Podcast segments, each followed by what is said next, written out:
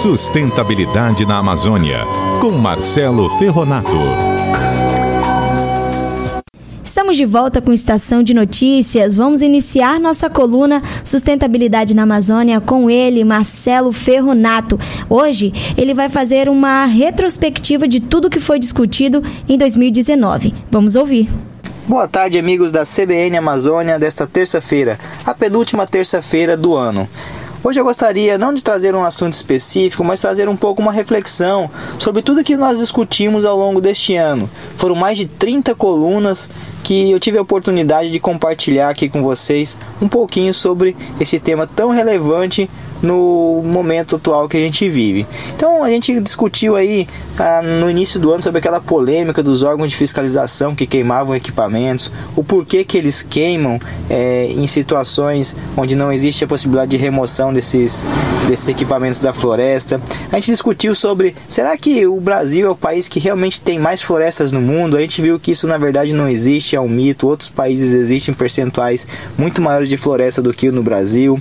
A gente discutiu um pouco sobre os conceitos de sustentabilidade, o porquê que esse termo é tão abrangente, o porquê que se fala tanto do economicamente viável, socialmente justo e ambientalmente equilibrado a gente trouxe a importância do, do, papel das florestas públicas, das florestas nacionais para a geração de, de riquezas para o país, a importância disso. A gente discutiu sobre as mudanças na lei florestal brasileira, ou seja, os impactos negativos que as mudanças na lei podem proporcionar ao ambiente, inclusive para a economia.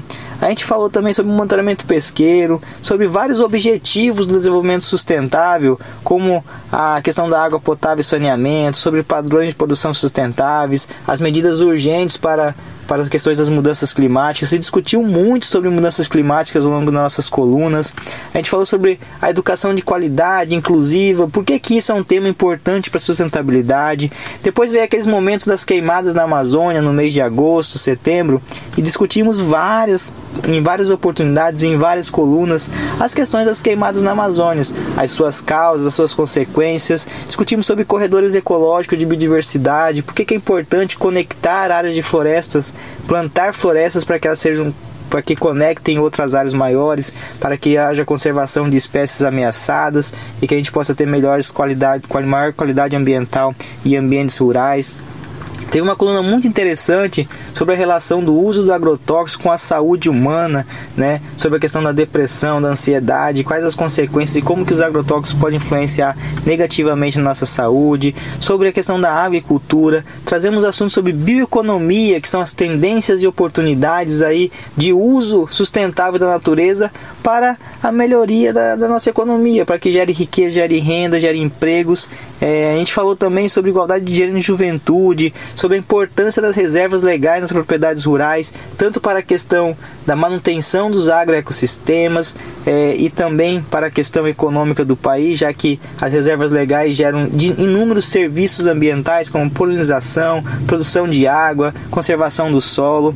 Fala sobre zoneamento socioeconômico e ecológico, que é um instrumento de planejamento na, no Estado para que o Estado possa fazer o melhor uso do seu território, aproveitando as potencialidades econômicas é, que estão disponíveis aí, que a natureza nos proporciona, e também aliado à conservação das espécies. Discutir sobre agricultura urbana e agroecologia. Como que a gente pode, por exemplo, é, produzir, em produzir alimentos em ambientes urbanos, as questões dos cinturões verdes das cidades, qual a importância disso para as pessoas e para a nossa alimentação.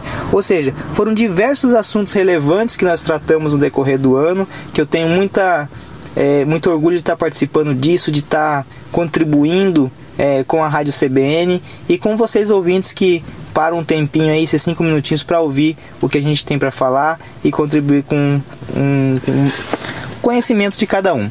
Então, assim, eu quero desejar por fim um Feliz Natal a todos, é, um ano novo aí repleto de oportunidades, para que o tema da sustentabilidade possa cada vez mais estar no cotidiano de, de todos os ouvintes, no cotidiano das pessoas, e que a gente possa, a partir daí, fazer um mundo melhor, um mundo mais justo, um mundo solidário e cuidar da nossa Amazônia como ela merece ser cuidada, conservada e que seja cada vez mais um ambiente melhor para que nós possamos viver. Então, até a próxima semana e um bom fim de ano a todos. Muito obrigado e até lá. Marcelo Ferronato, se você estiver ouvindo a gente neste exato momento, quero te desejar também um Feliz Natal e um próspero Ano Novo. Hoje o Marcelo já esteve por aqui de manhã, participou do nossa audiência pública, ele sempre muito disponível aqui com, a, com toda a galera da rádio CBN Amazônia. Marcelo, muito obrigada.